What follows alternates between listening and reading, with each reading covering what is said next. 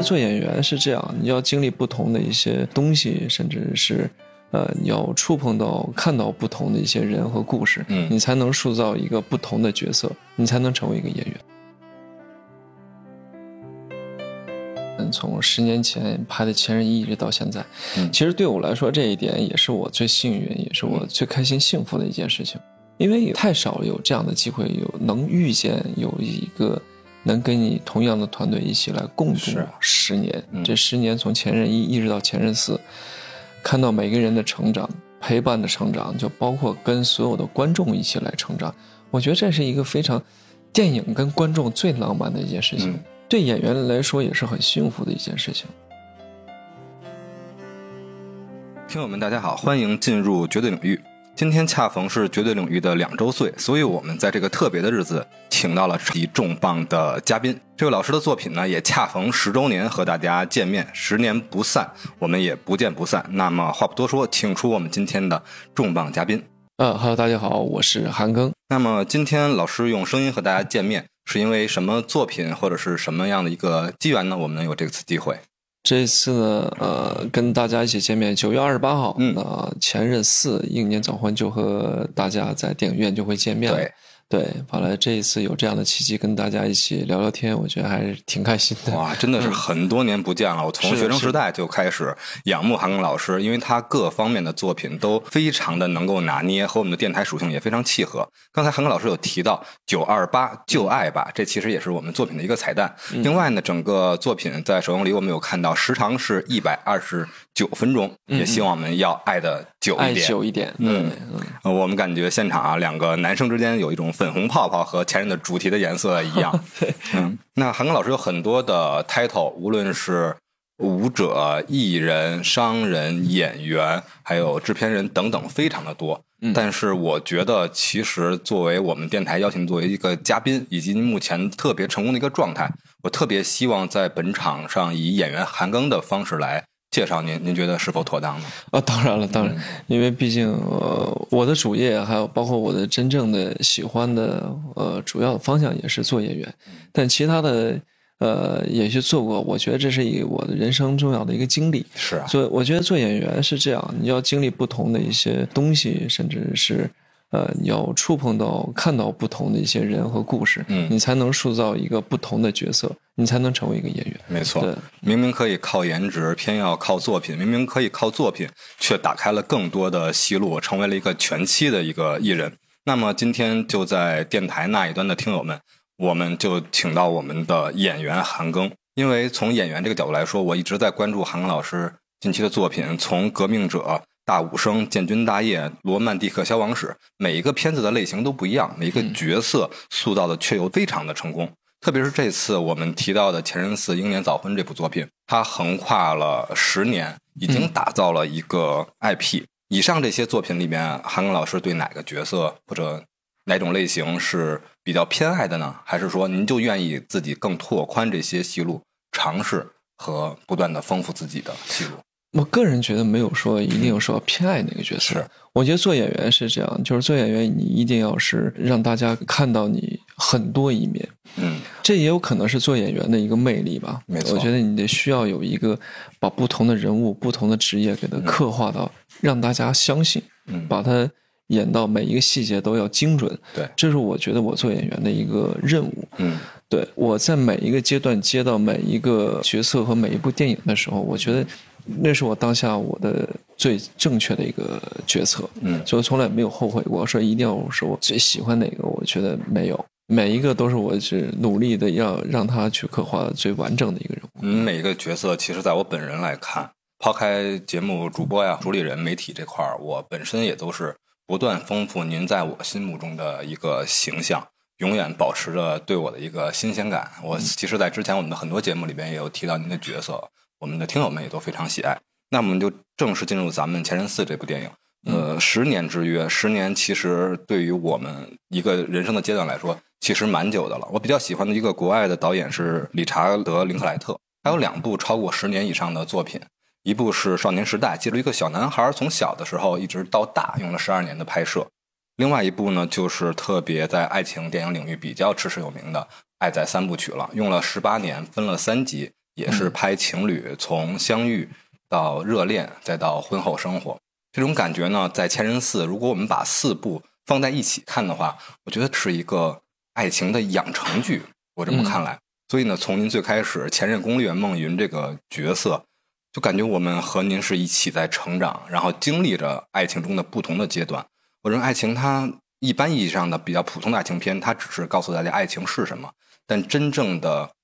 好的像《前任四》和《前任系列》这种的作品，它会让你告诉。大家爱情的不同阶段，我们应该做什么？怎么做？然后给生活一些更多的经验。那么，您也经历了这个横跨十年的系列，这个 IP，您觉得在不同阶段的刻画和感受上，哪一部作品、哪一段经历让您记忆犹新呢？还是您觉得目前的一部或者下一部会带来更多的惊喜？其实就像你刚才说，就是跟着我们这个前任系列一起成长啊，一起看到我们从十年前拍的前任一一直到现在。其实对我来说，这一点也是我最幸运，也是我最开心、幸福的一件事情。因为太少有这样的机会，有能遇见有一个能跟你同样的团队一起来共度十年。这十年从前任一一直到前任四，看到每个人的成长。陪伴的成长，就包括跟所有的观众一起来成长。我觉得这是一个非常电影跟观众最浪漫的一件事情，对演员来说也是很幸福的一件事情。但前任一到前任四，就每一个阶段，在年龄每一个阶段的时候，都有不同的想法和你遇见不同的事情。那前任一，我觉得大家都是非常年轻的一个状态，他还在寻找爱是什么，还在寻找爱情，还在探索这些事情。一直到前任三的时候。你想要去好好珍惜的时候，你不懂得珍惜，而失去了很多东西。为了面子，失去了很多东西。到前任四的时候，我觉得大家成长到，因为恰巧到导演、制片，我跟凯，我们四个人已经成了有了家庭，有了孩子，所以对婚姻会对所有的生活、对情感有另外一种感悟。所以到拍前任四的时候，就英年早婚，有很多对婚姻的一些理解，甚至对。爱情对爱的一些理解，有可能要比之前要更成熟一些。你会跟现在很多的八零后、九零后，甚至有共同的一些共鸣感，你会有一些反思。所以我觉得《前任四》不光是说前任的问题，包括你现任，包括你要结婚，甚至你结婚了以后，所有人都可以去电影院去看，都能找到自己的一个呃影子，甚至有共鸣和思考。嗯。而且这种四部曲的过程也符合了您一个成长的阶段，也感受到了您的不断成熟。所以这次《前任四》杀青的时候，您泪洒现场，我是特别有共鸣的。我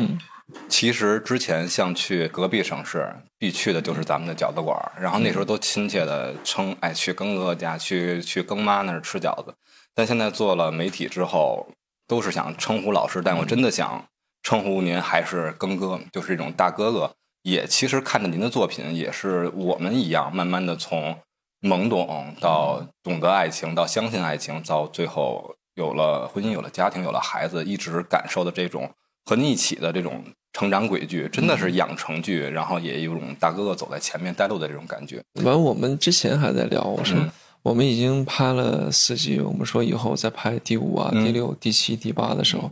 再回头再去聊前任一。前任三、前任四的时候，那种感觉又是不一样，因为你可以跟观众，因为是共同走过来、共同成长过来，有很多的话题，有很多的一些共鸣在里边，所以我就觉得这个魅力还是挺难得的。默默的，我们就把系列的电影拍成一部人生的纪录片。对，但还是感谢感谢你们对我们的支持。本来的话是也是因为您真的是足够优秀，在各方面都是从我们青少年时代。就是作为榜样，到时候我们不断成熟，也能从您身上读懂更多的意味。而且刚才您有提到，包括您成熟了，组建了家庭，特别是《前任四》里面，我本人最惊喜的角色就是又看到更妈了，而且本色出演，在剧中就饰演孟云的妈妈，感觉完全就是您把生活中的这种现场啊展现给了最亲爱的影迷朋友们。然后包括像您的妻子这边，也肯定在这种代入感上啊，找感觉上，包括帮更妈做引导上做了很多的工作。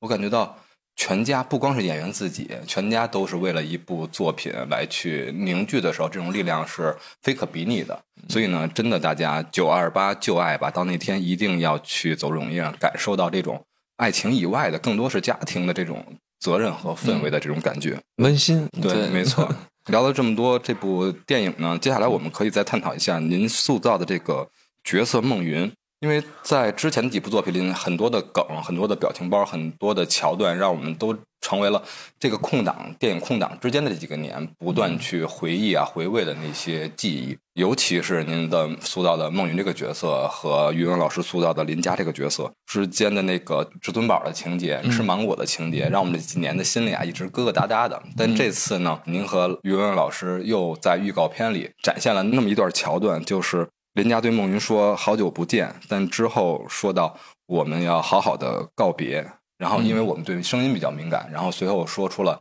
再见，孟云。然后你也说出了再见，就很简单的台词，但一下就把我们那种情绪的闸口冲破了。您在这种孟云也不断在成长，特别是他和林家的关系不断在转变。您是怎么通过演绎体现这种变化，表达给大家的呢？其实不光是。观众吧，有这样的一个想法，疙疙瘩瘩先说，疙疙瘩瘩有一个石头，包括孟云也是一样，也是有一块石头在心里一直没有放下。嗯，那再一次见到林家，听到林家的时候，他还是有一个一丝丝的那种想法去逃避，不敢去面对。但是他见面了以后，没想到说林家有这样的一个勇气，跟那个孟云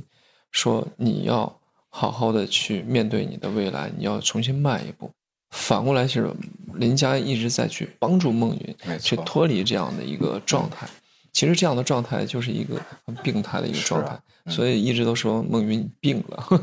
对，所以我就觉得对孟云来说，他是一个非常非常重要的一个时刻。嗯，他说那句放手，或者是说那句再见的时候，他也是下定了很大的决心，把这时候放下来，不要再去向往过往，我们要朝前看。之前感觉您演艺经验上的成长是通过眼神造成过很强烈的印象啊，到现在我发现台词的语调和那种节奏，其实就简简单单的再见两个字，就把之前至尊宝然后去呼喊的那一段的情绪用两个字就表达清楚了。我当时一下就被镇住了，在首映礼的那一天。嗯，感谢感谢感谢。然后另外呢，其实刚才你有说到是。孟云病了，但这部《前任四》里面也出现了更多的女主创们的加入，包括咱们称之为解药的柳柳。然后您对这方面孟云的新的一个戏路有什么给大家推荐？希望大家走进影院的吗？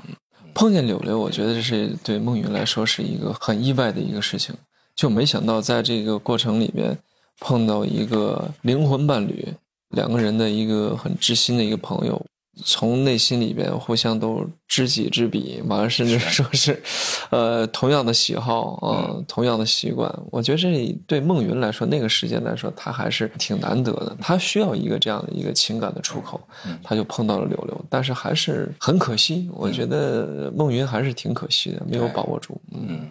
然后，无论是您的一些对角色的这种体验啊，能不能汇聚成一个寄语？因为我们的很多听友，包括您的影迷。不像咱们一样，其实已经成家啊，然后包括呃有了孩子这个阶段，但他们其实更多的处在孟云啊，或者是剧中的这种阶段。然后，如果他们还是在像孟云一样有这种分手之后的这种焦虑期啊，或者这个症状的时候，他们应该怎么面对？我觉得所有的症状，甚至所有的感情，去坦然面对。嗯，我觉得这个所有的事情，包括你的情绪，包括你现在状态，都是在你成长路上必不可少的。是对每个人都有需要成长，但是最重要的还是要把你自己的心态要调整好。对，你要知道，真正跟你对的人，他早晚会来。嗯，对，就是时间的问题。嗯，我们聊了这么多电影作品，其实我们的演员韩庚老师还有。更多的戏路在剧集方面，在电视剧上面，特别是我最近也在狂追的啊，是在北京卫视、上海卫视和爱奇艺正在热映的《特工任务》。不同于之前呢，刚才我们有提到您的戏路如此宽广，包括冯小刚导演的《北辙南辕》呀、《浣溪沙》，这次《特工任务》是一部都市谍战剧。其实，在我看来，都市谍战剧是特别有拍摄难度的。一方面，不同于那些年代的谍战剧，它有一种新颖的体现。包括这次更多赛博朋克啊游戏的那种场景，同时呢，这个谍战剧它更传统的这些细节，需要很严密的剧本，很经得住推敲的演绎，都需要您的角色和演绎不断的去驾驭。那对于这次您饰演国安战士高天阳这个角色，我特别感兴趣，您的塑造过程和您的感受。因为我拿到这个剧本的时候，还真的还是特别感兴趣。我觉得这个题材还是挺新颖，就是很少有这样的一个现代都市的一个反间谍呀、嗯国安的题材。因为在我印象里，就是间谍像这种特工啊等等，都好像零零七啊，嗯或者都是这样的一个印象。但真正你去了解国安人员他们做的所有的一些事情的时候，我觉得哇，他们是一个人，他们的人很真实。就是虽然觉得说离得很远，有些东西不可能在我身边，嗯其实它隐隐约约的就在你身边发生。嗯，我觉得这很可怕的事情。对啊，所以我在塑造这个角色的时候，我也收集了碎片式的一些资料，嗯因为也很有限。它是一个很保密的一个机构，对。嗯所以我在查资料的同时，我也会跟导演进行沟通。那导演呢，也会给我很多的一些信息。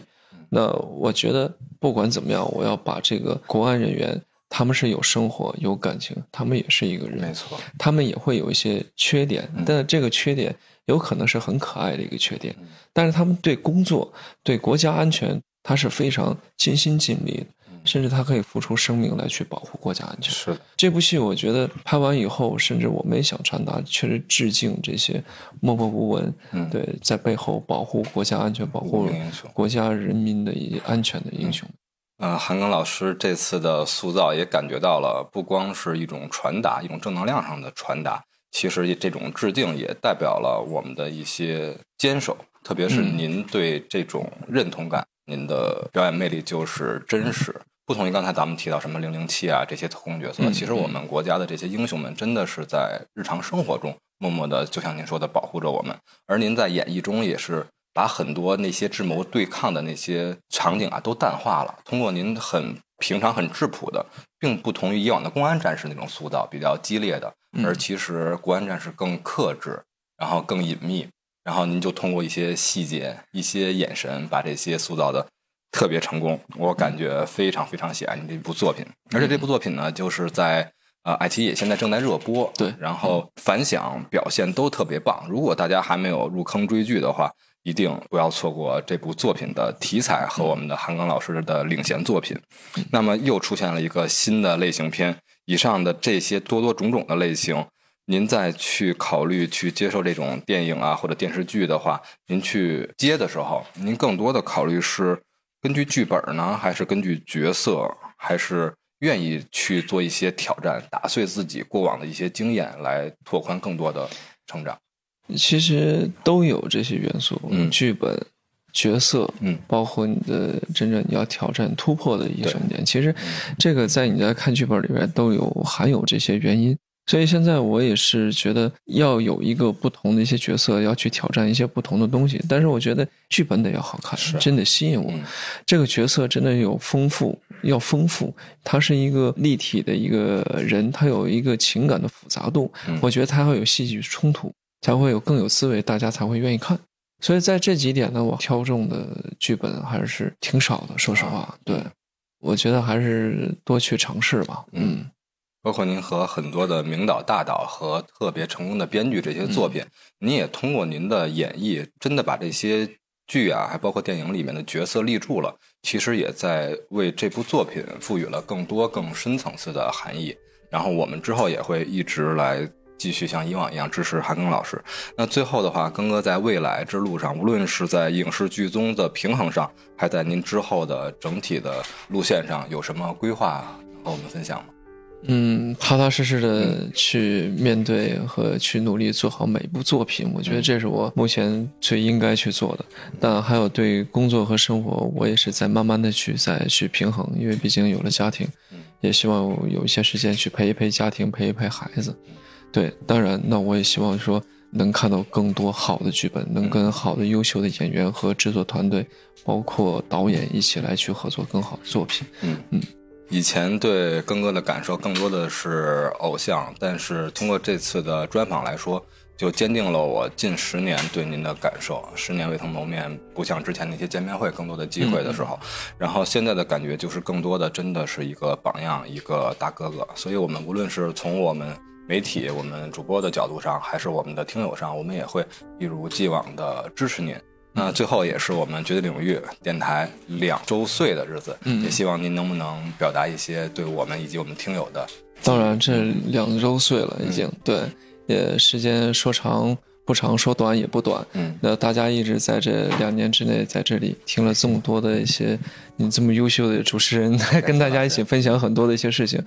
对我也希望大家继续支持电台，继续支持我们的这个节目，完听更多的故事，完分享更多的故事。嗯，我们也会按照您的这个寄予的厚望啊，更多的好电影的推荐、好剧集的分享，包括一些更多的见面的机会，把榜样的故事分享给大家。也希望我们的听友们能像我们做客的嘉宾一样，人生更加圆满，然后我们的收获更多。感谢根哥，感谢韩庚老师，也祝您的作品越来越成功。感谢。感谢你，感谢你，感谢大家。